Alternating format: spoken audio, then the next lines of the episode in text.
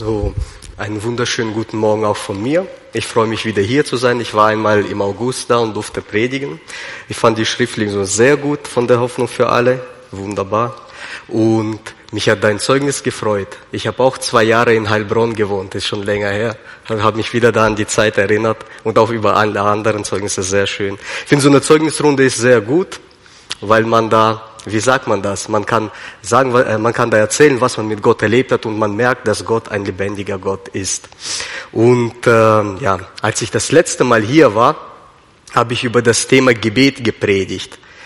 Und das haben wir jetzt gemeinsam angeschaut. Was steht in der Bibel über das Gebet? Und mein Thema heute schließt an das letzte Thema tatsächlich an, aber das war keine Absicht von mir. Manuel hat mich mal gefragt, ob ich predigen da kann. Ich so, ja. Hat mir ein paar Daten geschickt. Ich habe eine Rückmeldung gegeben, an den und den Daten könnte ich. Und dann hat er gesagt, ja, wunderbar. Könnte, äh, und dann hat er gesagt, wunderbar, die und die, die und die Termine sind noch frei. Und dann ist mir gleich das Thema eingefallen, ohne dass ich davor je nach äh, darüber nachgedacht habe über diese Bibelstelle. Und ich habe das gar nicht äh, so gedacht, dass es über Gebet auch unter anderem geht. Aber bei der Vorbereitung ist es mir aufgefallen, dass es ja an mein letztes Thema anschließt. Und tatsächlich habe ich gedacht, ja, das kann gar kein Zufall gewesen sein, sondern Gott möchte uns was sagen. Und jetzt vor einer Woche, wo ich äh, nochmal saß, habe ich überlegt, mein Thema nochmal zu ändern. Aber dann habe ich gedacht, nee, jetzt habe ich das schon mir das festgelegt, also machen wir das. Und ich werde über diesen Römerbrief predigen. Und Paulus, äh, kurz zur Erklärung, Paulus schreibt diesen Römerbrief an die Gemeinde in Rom. Und äh, die Gemeinde als auch Paulus, sie kannten sich nicht. Paulus war noch nie in der Gemeinde, er hat die Gemeinde auch gar nicht gegründet, so wie viele anderen Gemeinden äh, in Griechenland oder in der heutigen Türkei. Ähm, und er hat einen Plan. Er möchte nach Spanien reisen, um dort das Wort Gottes zu predigen, also die Westeuropa zu missionieren. Und die Gemeinde in Rom sollte sowas wie seine Basis sein. Von dort aus, wo er weiterreisen kann nach Spanien über das Mittelmeer und so weiter. Und man sagt auch, dass äh, dieser Römerbrief sowas gewesen ist wie ein Bewerbungsschreiben, damit die Gemeinde eben Paulus äh, äh, unterstützen möge bei seiner Missionsreisen. Und ähm, und äh, deshalb schreibt Paulus so einen umfangreichen theologischen Brief, damit die Gemeinde Rom merkt, ey, der Mann, der da predigt, er weiß, was das heißt. Er weiß, wovon er redet und wir werden ihn gerne unterstützen und ihn bei uns herzlich willkommen heißen. Und so wird auch meine Predigt heute sein, sehr theologisch. Also habt ihr Zeit mitgebracht? Nee, ich war nur ein Scherz, ich werde es versuchen kurz zu halten.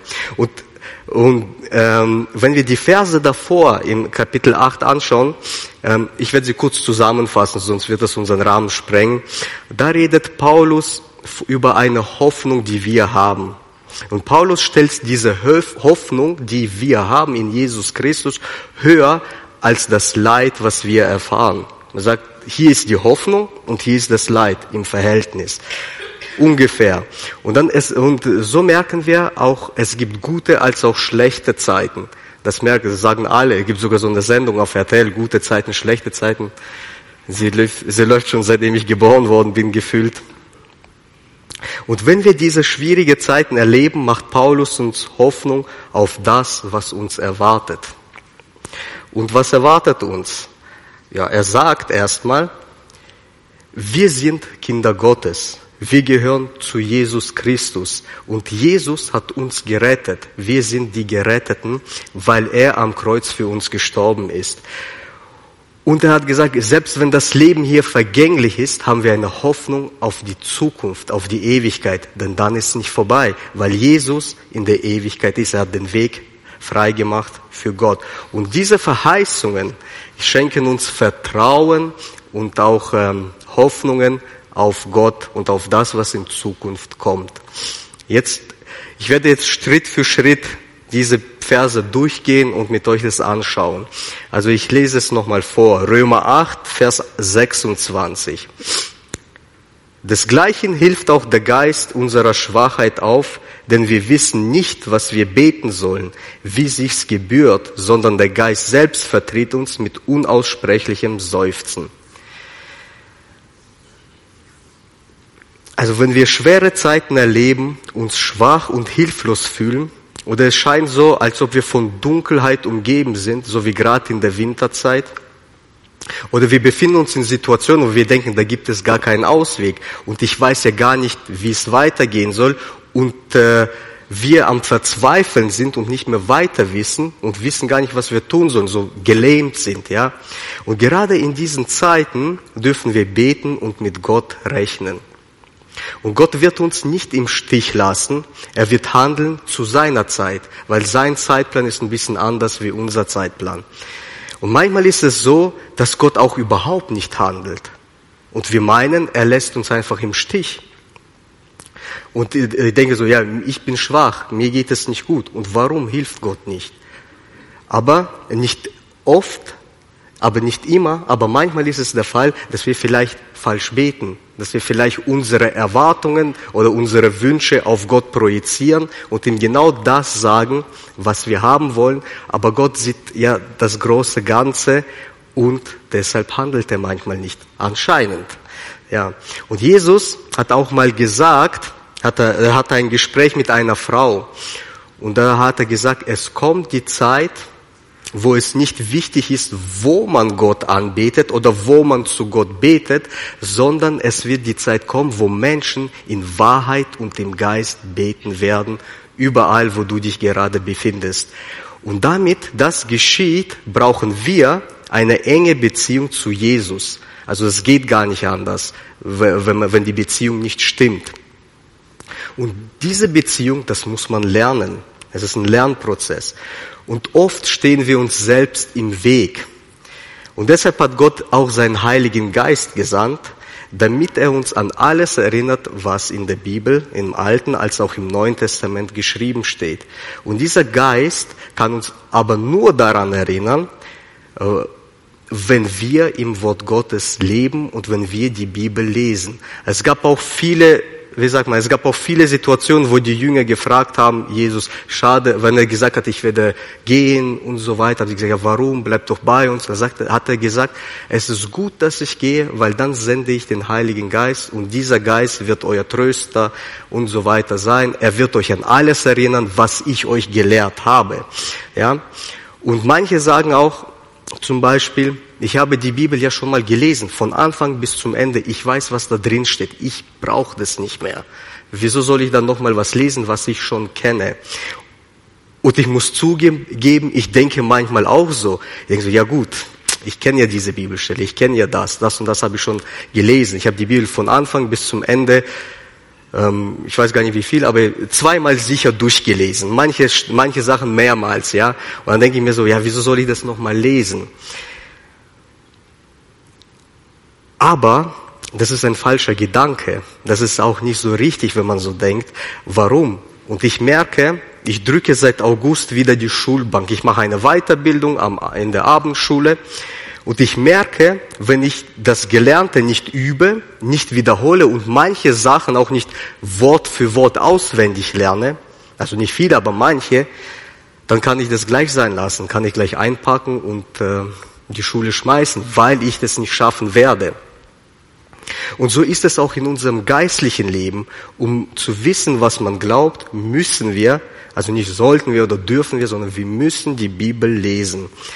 Und damit es auch einiges hängen bleibt, müssen wir es auch wiederholen und immer wieder lesen, weil, ich, ich sage das euch ehrlich, wenn ihr nach Hause geht und morgen früh aufsteht, werdet ihr den größten Teil meiner Predigt vergessen haben. Ist meistens so, das ist bei uns so, weil der Alter kommt und, und so weiter. Und so ist es halt auch, wenn wir etwas lesen. Und wenn wir das immer wiederholen, dann bleibt es tatsächlich hängen. Und auch so geht es mit dem Gebet. Wenn wir nicht regelmäßig und ständig beten, dann wissen wir auch oft nicht, was wir beten sollen. Oder, oder wir beten manchmal auch oft so. Herr, hilf mir, Herr, segne mich, Herr, heile mich, Herr, lass ihn oder sie zum Glauben kommen. Und das ist nicht falsch. Das ist richtig, das sollten wir tun. Auch jeden Tag, absolut. Aber manchmal ist es nicht der Weg Gottes für uns selbst. Wenn, ja, ich habe zum Beispiel, es ist schon lange her, da war ich noch ziemlich jung, da habe ich gebetet, Herr, hilf mir im Lotto zu gewinnen. Damals war der Jackpot, keine Ahnung, bei 10 Millionen Euro oder so. Und habe meinen Lottoschein ausgefüllt keine einzige Zahl richtig. da habe ich gedacht, oh Gott, das war nicht dein Wille. Ich war damals acht, nee, 21, bin erst frisch zum Glauben gekommen. Also nach einer Woche Bekehrung war das. Und das war, fand ich richtig cool, dass Gott einen wirklich auch führt und leitet und sagt, hey, das ist ja vielleicht gar nicht dein Weg. Du, äh, in deinem jungen Alter weißt du gar nicht, wie man mit Geld umgeht. Du kannst ja nicht mal mit dem Geld umgehen, was du gerade in deiner Firma verdienst. Ich war fertig mit der Ausbildung, habe bei meinen Eltern gewohnt, musste nichts zahlen und mein ganzer Lohn war manchmal in einer Woche weg. Ich weiß auch nicht, was ich gemacht habe. Kann ich nicht, ich weiß es nicht mehr. Und wie sollte ich dann 10 Millionen anvertraut bekommen, ja?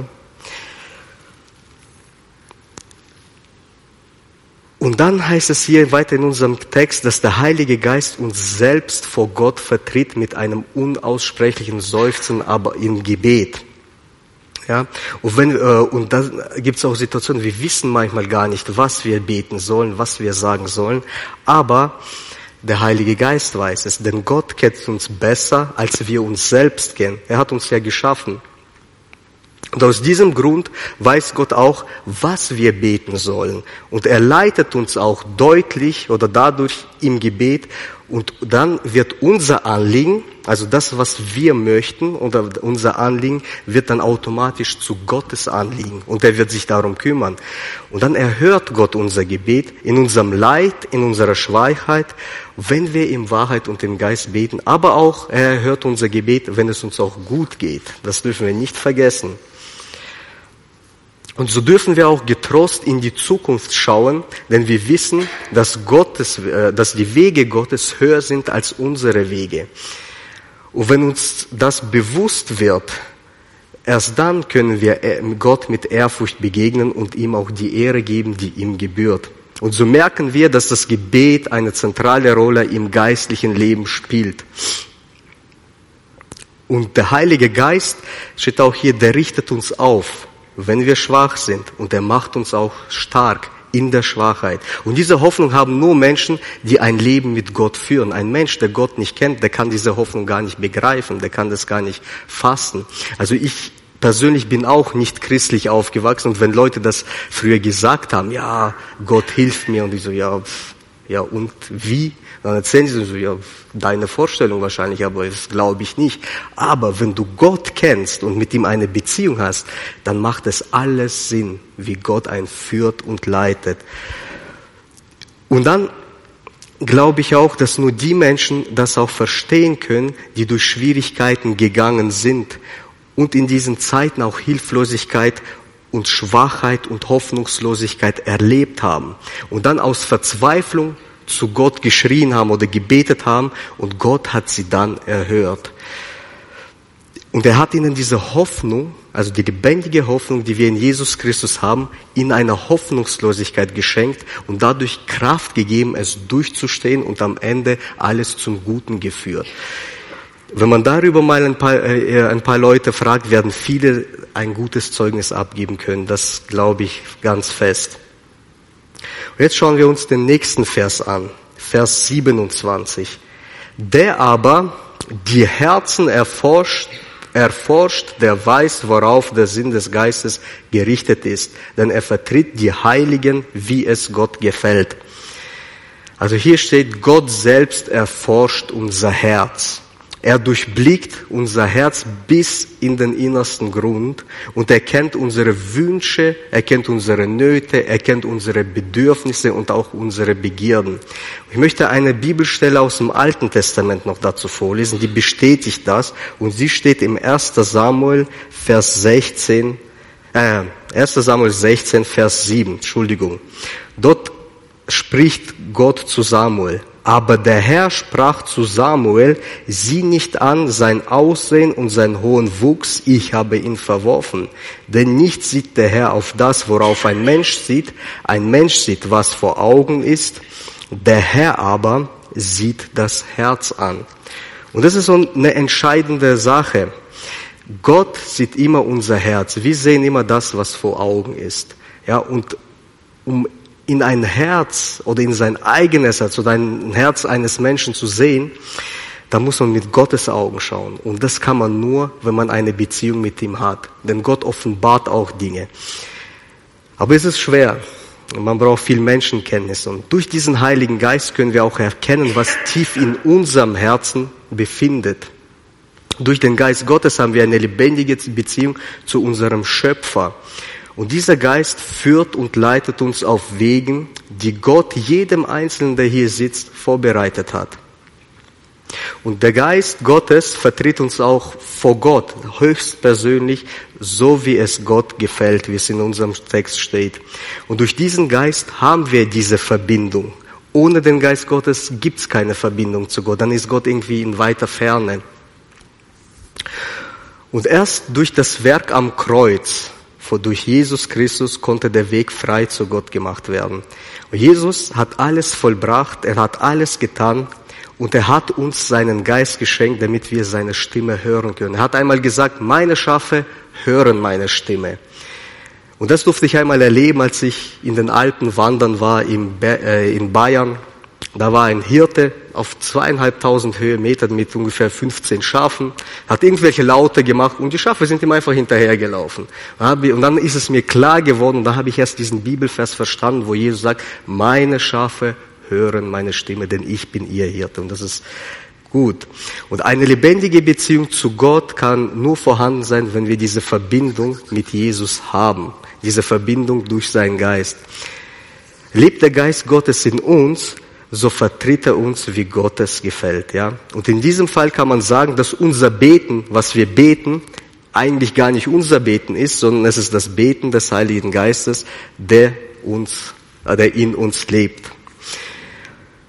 Und nur Gott kann Gott erkennen. Das ist eine Aussage, die mal ein irgendein Theologe gemacht hat. Ich weiß gar nicht mehr wer. Er hat gesagt, nur Gott kann Gott erkennen und nur Gott kann Gott begegnen. Als mit Gottes ausgerüstete Menschen, mit Gottes Geist ausgerüstete Menschen begegnen wir Gott täglich. Wir sind ständig in Verbindung mit ihm. Und dieser Geist lehrt uns, die Beziehung zu unserem Schöpfer so zu leben, wie Gott es von Anfang an gedacht hat, als er die Menschen geschaffen hat. Und jetzt gucken wir den nächsten Vers an. Da steht weiter. Wir wissen aber, dass denen, die Gott lieben, alle Dinge zum Besten dienen, denen, die nach seinem Ratschluss berufen sind. Und das ist quasi der zentrale Vers unserer, unserer heutigen Predigt. Den werden wir jetzt in Einzelteilen anschauen. Also es wird, wie, wie gesagt, es wird sehr theologisch. Ich hoffe, dass ihr da mitfolgen könnt, aber ich werde es kurz und so leicht wie möglich machen. Vieles, was wir erbitten und für richtig und heilsam halten, tut und gibt Gott uns nicht. Das habe ich schon mal gesagt, ich wiederhole es nur nochmal. Und dadurch erleben wir oft Anfechtungen und Zweifel an Gott und an unserem Glauben. Dann denken wir, vielleicht stimmt was nicht mit meinem Glauben. Und manchmal meinen wir, dass auch das Beten absolut nichts mehr bringt. Ich bete und es fühlt sich so an, als ob ich gegen eine Wand rede und da kommt nichts zurück oder dass ich selbst Gespräche führe.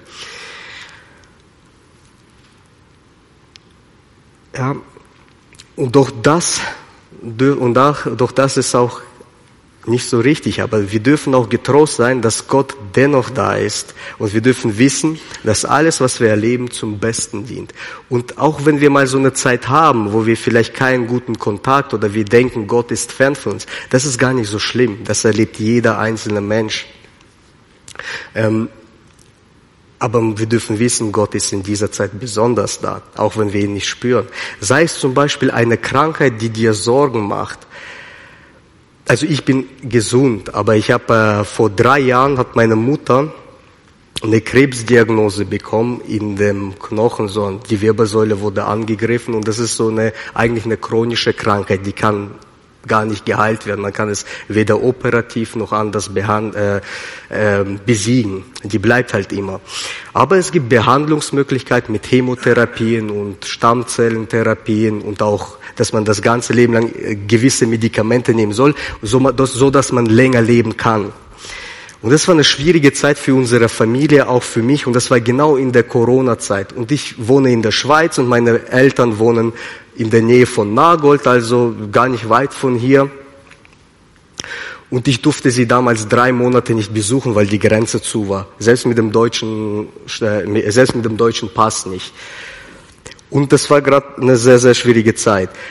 Und sie hat aber gesagt, Also äh, ich war ja nicht beteiligt, aber sie hat immer gesagt, ja, ich bin krank, ich, es macht mich traurig, ich weine sehr viel, bete sehr viel, aber ich vertraue Gott, was auch immer geschieht, ich bin für alles bereit. Heute kann man sagen, der Krebs ist gestoppt, der verbreitet sich nicht, sie lebt weiter und macht immer noch ihre Therapie und ihr geht's gut. Und zu, zu derselben Zeit hat auch ein sehr guter Bekannter von mir, er war früher mal mein Jugendleiter, wo ich 16, 17 Jahre alt war, hat einen Hirntumor bekommen. Der Mann ist Anfang 50, hat vier Söhne. Und äh, ja, und er hat auch gesagt, ja, ich habe zwar den Tumor, aber in dieser Zeit bin ich Gott sehr nahe gekommen. Es wurde operiert, der Krebs galt als besiegt und kurz vor Weihnachten letztes Jahr musste wieder eine neue Therapie anfangen, die er eigentlich nicht haben wollte. Und seine Frau, sie arbeitet im Krankenhaus und sie hat erzählt, auch in so einer Zeugnisrunde, ich war äh, gerade zufällig da bei meinen Eltern, war auch im Gottesdienst, äh, war nicht im Gottesdienst, hab's online geschaut, so. Und seine Frau hat erzählt, sie arbeitet im Krankenhaus und hatte eine Patientin. Und sie war mega so frustriert, mürrisch, Sie hat ähm, mit sich nicht reden lassen. Dann ist sie zu ihr hingegangen und hat mit ihr geredet. Und sie so, Sie haben keine Ahnung, wie es mir geht. Und ich so, ja, was haben Sie denn? Ja, ich bin jetzt im Krankenhaus und mir geht's schlecht. Äh, aber, das ist, ich, aber das kommt darauf an, weil für mich alles zu viel wird zu Hause. Und ich so, wieso denn? Ja, mein Mann hat einen Hirntumor und er ist äh, Anfang 50. Dann sagt, äh, dann sagt die Frau, ja, ja, ich weiß, wie es Ihnen geht, mein Mann auch. Und er ist auch Anfang 50. Dann sagt sie, ja, aber trotzdem, das ist eine andere Situation. Ich habe vier Kinder. Und sie brauchen ihren Vater. Was ist, wenn er stirbt? Und dann sagt sie, ja, ich habe auch vier Söhne. Ich weiß, und sie sind auch gerade alle am Aufwachsen, machen ihre Ausbildung und gehen noch zur Schule. Ich weiß ganz genau, wie es ihnen geht. Und dann hat sie gesagt, dann konnte sie äh, ihr von Jesus erzählen. Jesus, der ihr diese Hoffnung gibt in diesen schwierigen Zeiten. Und diese Frau kannte Gott nicht. Und sie so, wie, sie so zu ihm, wie können sie an Gott glauben, wenn er nicht da ist? Und er so, ja, genau deswegen ist er da. Er ist genau, genau in diesen Momenten da, wo wir nicht mehr weiter wissen, wo wir nicht mehr weiter sind. Sie so, ich habe auch erlebt, dass ich nicht beten konnte, dass ich nicht wusste, was ich sagen soll, was tun soll. Aber der Gott hat mich geleitet und er gibt uns als Familie die Kraft weiterzumachen. Oder sei es eine gescheiterte Beziehung oder eine gescheiterte Ehe, obwohl beide überzeugt waren, dass Gott sie zusammengeführt hat. Ich kann viele Beispiele nennen über Menschen, die auch Christen waren, die wirklich Gott treu waren und dort ist die Beziehung oder die Ehe auseinandergegangen. Und es war eine große Tragödie, aber manchmal ist es eben der Weg für diese Menschen. Nicht, äh, sollte nicht sein, aber manchmal ist es eben so. Oder sei es eine Prüfung, durch die du durchgefallen bist und deinen Abschluss nicht erreicht hast. Gibt sehr viel, vor allem bei jungen Leuten und auch bei Eltern. Ich kenne einen von meinem Schwager, der Bruder, hat vor Jahren eine Meisterprüfung gemacht, hat sich sehr viel Mühe gegeben, sehr viel Geld investiert, Zeit und hat eine sehr, sehr gute Prüfung gehabt. Und dann, wurde, und dann haben die gesagt, die Prüfer haben gesagt, ja, das war eine sehr, sehr gute Arbeit, aber wir schätzen sie so ein, dass sie das intellektuell gar nicht schaffen würden. Sie haben es abgeschrieben, durchgefallen. Er konnte die Prüfung natürlich wiederholen, aber er war so sauer, dass er zweieinhalb Jahre, die darin investiert hat, hat gesagt, nee, ich mach's nicht mehr. Und es schien alles umsonst. Mittlerweile hat er eine Arbeitsstelle, wo er jetzt auch sein Meistergehalt bekommt, ohne dass er eine Meisterprüfung hat. Und, da, und er hat auch gesagt, Gott war gnädig und Gott hat's gesehen, dass ich tatsächlich ehrlich war und er hat uns weitergeführt da, wo ich bin. Und was auch immer dich beschäftigt und darfst du auch wissen, dass alle Dinge dir zum Besten dienen. Manchmal ist es schwer zu verstehen, dass manche Sachen zum Besten dienen können. Und jetzt wollen wir uns anschauen, was das Wort Wissen in unserem Text bedeutet. Es bedeutet Wissen mit einer innerer Überzeugung. Also ich weiß und ich bin überzeugt davon. Und wenn man solch ein Wissen hat, dann kann man, dann kann dich auch niemand mehr in die Irre führen oder dich von dem Weg abbringen, weil du genau weißt, das ist der richtige Weg. Das ist genau das, wohin ich gehe. Mich hat es früher immer erstaunt, dass Leute gesagt haben, Jesus ist der Weg und ich bin überzeugt davon und ich würde alles für ihn geben und äh, selbst wenn es einen Gott nicht gibt, was ich überhaupt nicht glaube, haben die Menschen gesagt, bin ich dennoch froh, dass ich mein Leben hier auf Erden mit Gott verbracht habe. Und dann hat mich das, äh, als ich älter geworden bin, das irgendwie mich imponiert und gesagt, ja, wieso sind die so überzeugt davon? Das macht für mich absolut gar keinen Sinn. Warum kann man davon überzeugt sein? Weil es gibt ja viele Religionen und diese so äh, die fünf Weltreligionen, was man sagt, ist Christentum, äh, Judentum, Islam, Hinduismus und Buddhismus. Und jeder von diesen behauptet, wie das ist der wahre Weg. Also was ist jetzt der wahre Weg? Keine Ahnung, wusste ich nicht. Aber die Menschen waren überzeugt davon und haben gesagt, nee, all das kannst du in die Tonne kloppen. Nur Jesus ist der Weg. Und es ist quasi so, diese Menschen kann man nicht mehr täuschen, diese Menschen kann man nicht mehr vom Weg abbringen. Wenn es windet, dann bleibt stehen. Jesus hat selbst gesagt, wenn dein Fundament auf Stein gebaut ist, dann bleibt dein Haus stehen. Es ist quasi so, wenn jemand sagt, eins plus eins ist drei. Und du so, hä, kann gar nicht sein. Eins plus eins ist immer zwei. Es ist Mathematik, es ist logisch, es gibt gar keine Fehler. Natürlich gibt es kompliziertere Rechnungen, wo es auch verschiedene Wege zur Lösung gibt, aber die Lösung oder das Ergebnis bleibt immer dasselbe. Und genauso ist es auch bei Gott. Jeder einzelne von uns lebt hier auf der Erde und jeder einzelne von uns hat einen anderen Weg, aber das Ergebnis bleibt dasselbe. Wir befinden uns auf dem Weg zu unserem Herrn Jesus Christus. Und dort gibt es keine Grauzone. Es gibt verschiedene Wege. Es gibt vielleicht auch Umwege, und zwar richtig große, aber das Ziel ist das Ziel. So ist es mit diesem Wissen, wenn ich genau weiß, wer Gott ist, wer Jesus ist, dann wird mich nichts mehr von ihm abbringen. Und, ähm, und wenn ich das weiß, auch wenn, äh, und wenn ich das weiß und auch denke oder das glaube, dass mir alles zum Besten dient, äh, dann weiß ich auch, kann ich auch den steinigen und schwierigen Weg, Wege gehen, in einem guten Wissen, getrost zu sein, getragen zu sein, im Vertrauen zu Gott, dass er alles zum Besten wenden wird, zur richtigen Zeit. Und jetzt das, äh, das nächste Wort wollen wir uns anschauen. Was bedeutet das Wort lieben oder Liebe in diesem Vers? Hier steht das griechische Wort Agapau. Wahrscheinlich habt ihr es schon mal gehört, es wird immer sehr gerne benutzt und dieses Wort meint die Ausrichtung des, ich lese es jetzt ab, das habe ich abgeschrieben, weil ich wusste nicht 100 pro, wie ich es in meinen Worten ausdrücken soll. Es meint die Ausrichtung des Willens und sich auf etwas zu freuen.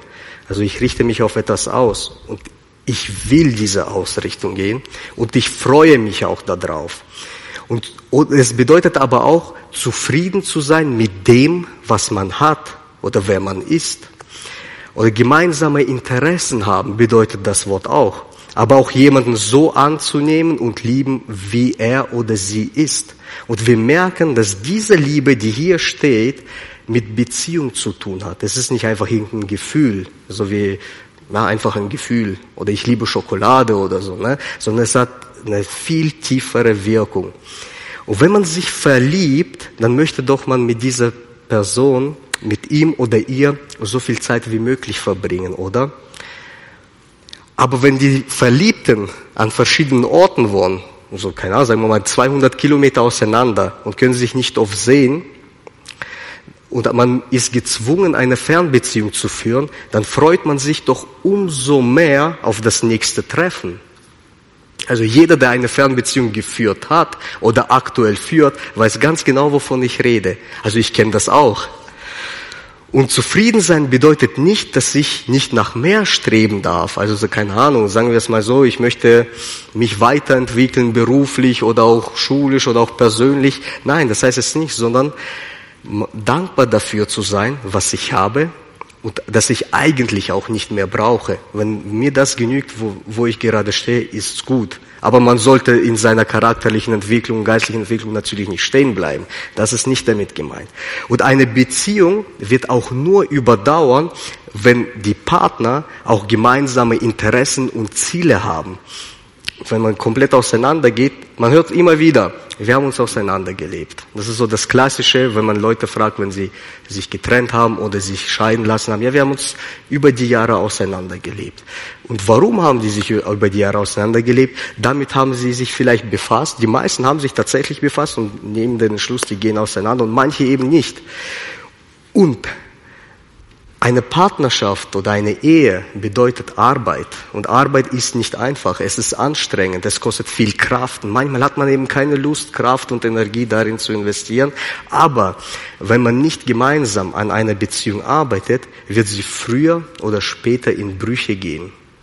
Aus verschiedenen Gründen. Und jemanden dann so anzunehmen und lieben, wie er oder sie ist, bedeutet, dass man diese Person mit allen Ecken und Kanten vollkommen akzeptiert. Auch wenn die Sachen überhaupt nicht passen. Wir können einen anderen Menschen eben nicht ändern. Also wenn ich entschlossen bin, also nehmen wir mal an, ich sage jetzt einfach irgendetwas, ein Beispiel. Ich habe jetzt, äh, oder selbst eine Freundschaft, machen wir mit dem Freundschaft ein Beispiel. Also Emanuel und ich, wir kennen uns schon seit ja, wir kennen schon schon lange, ich weiß nicht mehr, was für ein Jahr das war, aber auf jeden Fall seit der Bibelschule. Und manche Sachen passen mir vielleicht nicht, wie Emanuel denkt oder wie er handelt, und ihm passt es genauso wenig. Und ich versuche ihm, und ich kritisiere ständig und sag, du, das und das muss so und so und so sein. Und so wie du es machst, ist aber falsch. Und dann sagt er mir, ja, wieso denn? Das denkst du nur, für mich ist es richtig. Und schon haben wir einen Konflikt. Wenn wir den Konflikt nicht äh, regeln, dann wird irgendwann mal unsere Freundschaft auseinandergehen. Bei einer Partnerschaft, Ehe ist es noch heftiger, weil man wohnt hier miteinander, oder? Man wohnt hier mit seinem Ehepartner, mit, seiner Ehe, mit seinem Ehemann, mit seiner Ehefrau. Und da sieht man noch viel mehr, was vielleicht einem nicht passt. Aber Agapau bedeutet auch, ich nehme genau diese Person an, ich liebe die so, weil sie diese Fehler und Kanten hat, weil sie vielleicht nicht richtig handelt, weil ich vielleicht manchmal Anstoß an ihr habe, aber ich liebe sie trotzdem. Und das ist der Mensch, mit dem ich mein Leben verbringen möchte. Und um Gott zu lieben und annehmen, wie Gott ist, also wie er wirklich ist, nicht wie wir es uns manchmal vorstellen und denken, weil unsere Vorstellung ist oft fernab von der Realität, wie Gott eigentlich ist. Aber wenn wir die Bibel lesen, werden wir erkennen, wie unser Schöpfer ist und wer er ist. Er ist der Einzige, der keine Ecken und Kanten hat. Und wir Menschen behandeln oft noch schlechter als alles andere, oder? Und Jesus ist der Einzige, der ein perfektes Leben hier auf der Erde geführt hat. Es gibt keinen Menschen, der so ein Leben geführt hat wie er, wie unser Herr Jesus Christus. Und dem dürfen wir nachfolgen. Somit ist das Wort Liebe oder Liebe eine Entscheidung. Ich will Gott lieben und ihn in jeder Situation vertrauen. Ich bin zufrieden damit, was ich mit Gott habe oder mit Jesus habe und ich bin auch zufrieden, wer ich bin. Agapao ist aber auch ein Ausdruck, welcher im Neuen Testament in besonderer Weise die bedienungslose Liebe Gottes zu uns Menschen beschreibt. Gott liebt uns einfach ohne eine Bedienung, egal wer wir sind, was wir tun und wo wir gerade stehen. Aber auch die bedienungslose Liebe der Menschen zu Gott wird auch damit benutzt. Also die Menschen, die Gott auf dieselbe Art und Weise lieben, wie Gott sie liebt. Kann man das überhaupt? Ja, das geht durch den Heiligen Geist. Sie wissen, diese Menschen wissen auch, egal was auch geschehen mag, es wird mir zum Besten dienen. Denn wahre Liebe tut auch manchmal weh. Also es ist nicht immer schön oder nicht Friede, Freude, Eierkuchen. Aber dennoch bringt sie viel mehr Freude, viel mehr Qualität als Leid das oder der Schmerz, der Schmerz, äh, man sagt ja oft, Liebe tut weh, aber dieser Schmerz ist im Vergleich zu der Freude oder zu dem Guten, was es ist, 0,00001 Prozent vielleicht. Ja, das ist einfach wirklich, wie sagt man, ich, ich bin Mechaniker, ja, ich arbeite in der Produktion und ich habe oft schwarze Hände und Öl ist unter den Fingern und ich sage immer, das ist so wie der Dreck unter meinen Fingernägeln nach der Arbeit. Also absolut nichts wert, das wischt man weg und fertig, weil die Liebe größer ist als alles andere. Und Gott hat in Jesus Christus seine Liebe darin gezeigt, dass er für uns am Kreuz gestorben ist und uns den Weg in die Ewigkeit freigemacht hat. Und Menschen können diese bedienungslose Liebe haben oder Gott bedienungslos lieben, nur wenn der Heilige Geist in ihnen lebt. Und dieser Geist Gottes befähigt uns erst zu Liebe. Es gibt eine Bibelstelle, die habe ich jetzt nicht aufgeschrieben, die fällt mir spontan ein. Da heißt es, wir lieben, weil Gott uns zuerst geliebt hat. Also die Liebe geht von ihm aus, nicht von uns. Ja? Und deswegen sind wir befähigt. Und es gibt noch eine Bibelstelle, die das eigentlich ganz gut beschreibt Also bevor ich hier noch weiterlese, lese ich sie lieber vor. Und die steht im 1. Korinther 13, die Verse 4 bis 7. Dort steht, die Liebe ist langmütig und freundlich, die Liebe eifert nicht, die Liebe treibt nicht Mutwillen, sie bläst sich nicht auf, sie verhält sich nicht ungehörig, sie sucht nicht das ihre, sie lässt sich nicht erbittern, sie rechnet das Böse nicht zu, sie freut sich nicht über die Ungerechtigkeit, sie freut sich aber an der Wahrheit, sie erträgt alles, sie glaubt alles, sie hofft alles, sie duldet alles. Das ist die Liebe Gottes zu uns und das ist die bedienungslose Liebe. Und es wäre schön, wenn wir Gott genauso lieben würden, wie er uns liebt. Aber wir müssen noch viel lernen. Und was bedeutet eigentlich das Wort zum Besten dienen?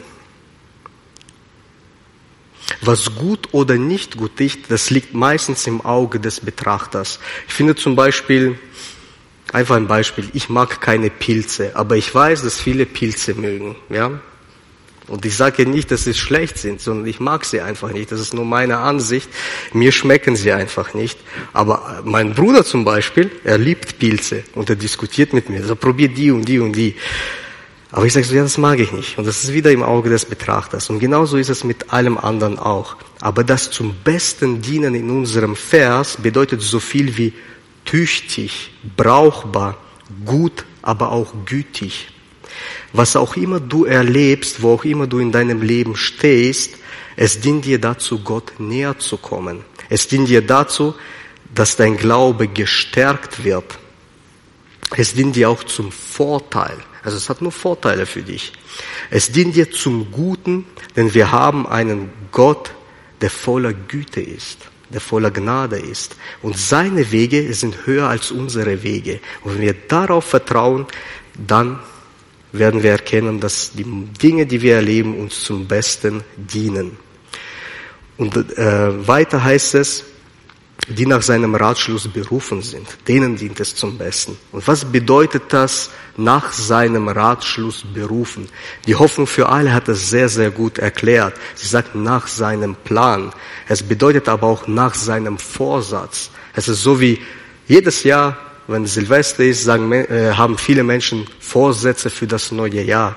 Die halten meistens nur eine Woche oder zwei, drei Tage. Danach, äh, über, danach sagt man, ja, mache ich doch nicht. Ich habe auch mir einen Vorsatz genommen. Habe gesagt, ich trinke weniger Coca-Cola jetzt.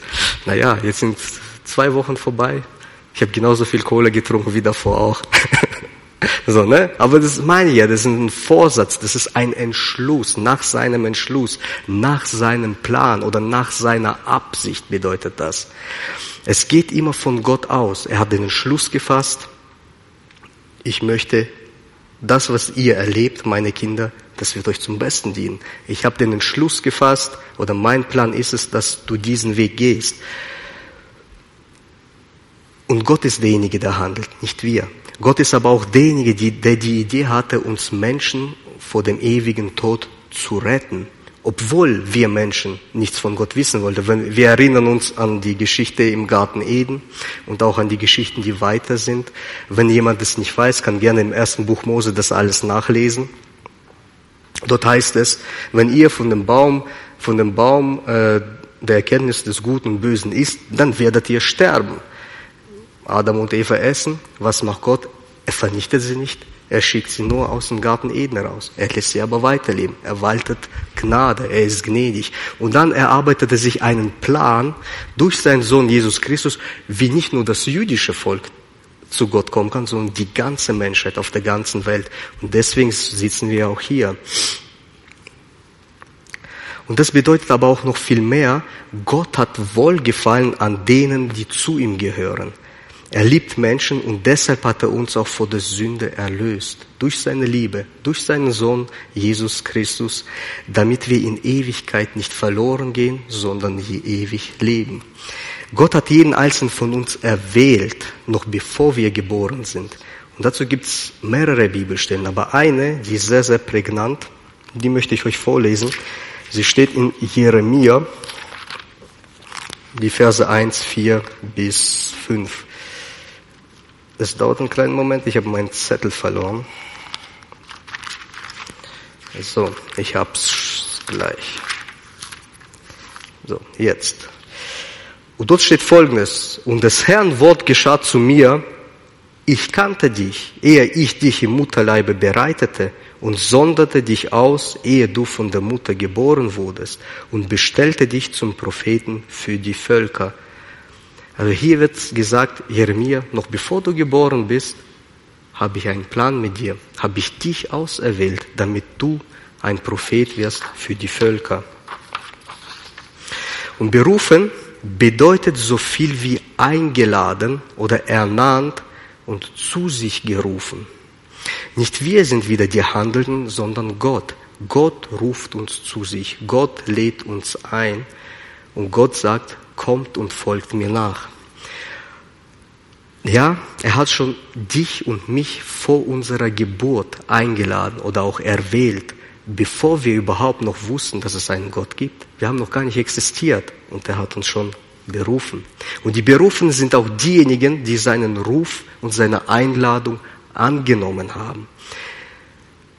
Wenn ich jemanden eine Einladung zu meinem Geburtstag zum Beispiel verschicke, ja, ich verschicke, ich, 20 Leute lade ich ein, fünf sagen eigentlich meistens immer ab. Das heißt, die sind dann nicht berufen. Und genauso ist es bei Gott. Wenn Gott sein Angebot an alle Menschen macht und viele sagen Nein zu ihm,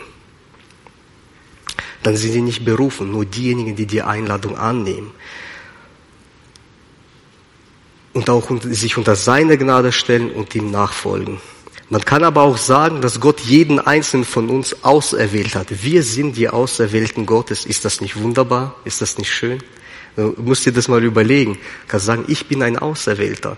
Vielleicht ist es hochnäsig, denkt der ein oder andere, aber nein, es ist so. Steht überall in der Bibel, sowohl im Alten als auch im Neuen Testament. Und jemanden, den Gott auserwählt hat, den wird er auch nicht mehr im Stich lassen. Egal, was auch geschieht. Und dazu möchte ich auch eine Bibelstelle vorlesen. Die ist in Römer 8, die Verse 38 bis 39. Da steht Folgendes.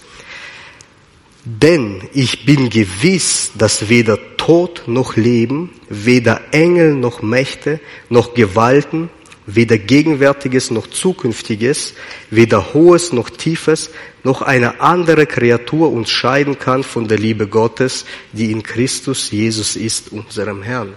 Paulus sagt, egal was passiert, keine Kreatur, nicht einmal der Tod kann uns scheiden von der Liebe Gottes, die in Jesus Christus ist. Er sagt, nach dem Tod ist es nicht vorbei. Jesus ist da. Wir leben mit ihm in der Ewigkeit weiter. Und das ist die Hoffnung, die uns in der Hoffnungslosigkeit nicht verzweifeln lässt. Und das ist eine Verheißung Gottes an jeden einzelnen von uns. Jetzt schauen wir uns noch ganz kurz den letzten Abschnitt an. Die Verse 29 und 30 da steht Folgendes, denn die er ausersehen hat, die hat er auch vorherbestimmt, das haben wir schon angeschaut, dass sie gleich sein sollten dem Bild seines Sohnes, damit dieser der Erstgeborene sei unter vielen Brüdern.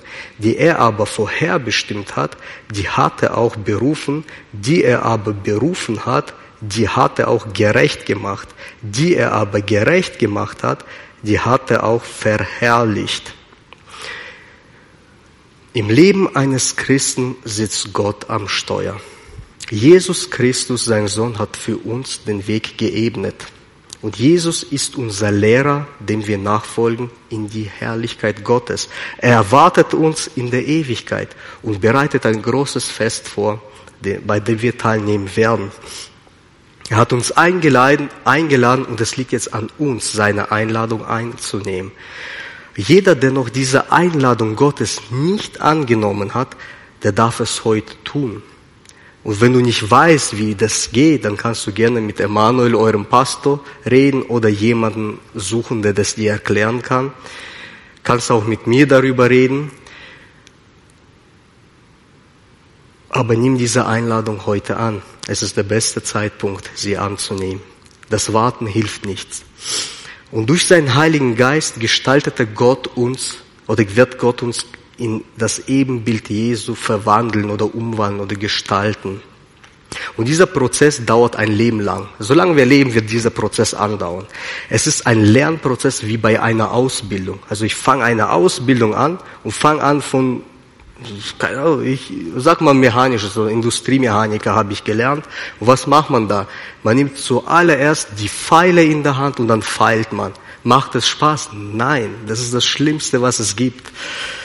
Ich habe das nicht gemocht, war kurz davor, die Ausbildung abzubrechen, aber ich wusste, da kommen noch interessantere Dinge.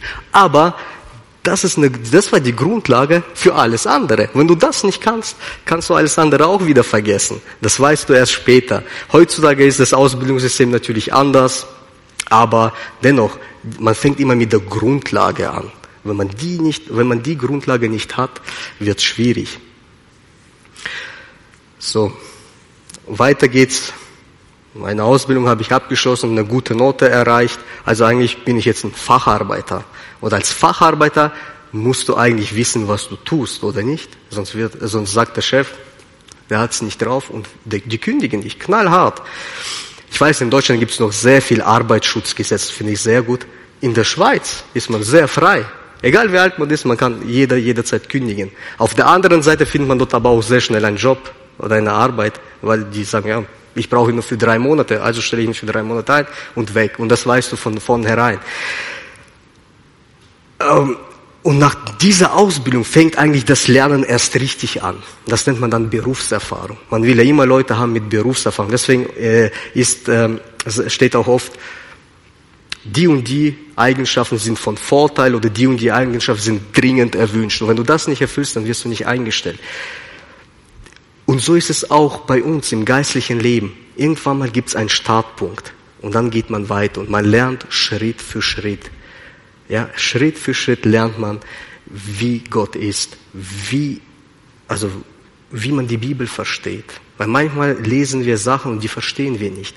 Und ich habe mal mit einem Pastor geredet, der ist schon, der war in Rente, der ist jetzt mittlerweile müsste über 80 Jahre alt sein. Und habe ich ihn gefragt, du bist jetzt schon lange Christ, oder? Der so, ja. Mm, und dann sag ich so, ja, und wieso liest du immer noch die Bibel jeden Tag? Ich war damals auf der Bibelschule im zweiten Jahr oder so. Dann sagt er, ich lese die Bibel und entdecke jeden Tag was Neues. Ich sage, aber du hast sie schon oft gelesen. Wie oft? Ich, so, ich habe keine Ahnung, aber ich habe sie zigmal durchgelesen. Und ich so, du weißt nicht alles. Ich so, nein. Und ich so, wieso nicht? Du weißt doch. Ich, so wie du redest, hast du ja voll Ahnung. Ich so, ja, von den Dingen, die ich verstanden habe, von denen habe ich Ahnung. Aber die vergesse ich auch manchmal. Deswegen wiederhole ich das immer wieder. Deswegen lese ich sie immer wieder. Und Gott offenbart mir tagtäglich was Neues. Und das ist ja das Spannende an diesem Buch. Das wird nie langweilig. Auch wenn wir es manchmal meinen.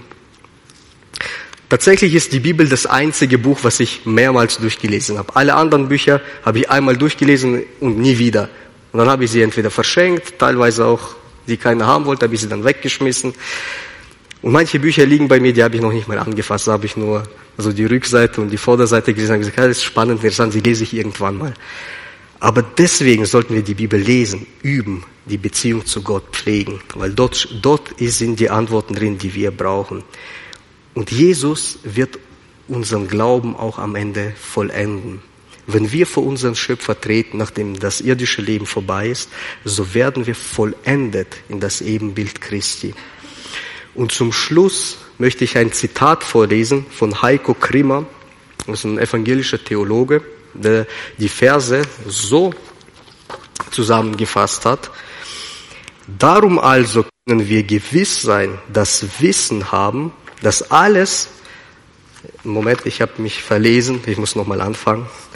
Darum also können wir gewiss sein, dass Wissen haben, dass alles mitwirken muss zum Guten, weil sich an und in unserem Leben Gottes Handeln vollzieht, weil er sich bei uns und an uns durchsetzt und seine Liebe mit uns durchhandelt bis zur Vollendung. Seine Liebe trägt uns bis zur Vollendung durch. Wenn wir vor unserem Schöpfer treten eines Tages, dann werden wir vollendet in das Ebenbild Christi. Am Anfang der Bibel heißt es, und Gott schuf den Mensch nach seinem Bild. Und genau in dieses Ebenbild werden wir zurückverwandelt. Durch den Sündenfall ist es verloren gegangen, aber das kommt in der Zukunft und darauf können wir uns freuen. Noch einmal. Wir wissen aber, dass denen, die Gott lieben, alle Dinge zum Besten dienen, denen, die nach seinem Ratschluss berufen sind. Amen.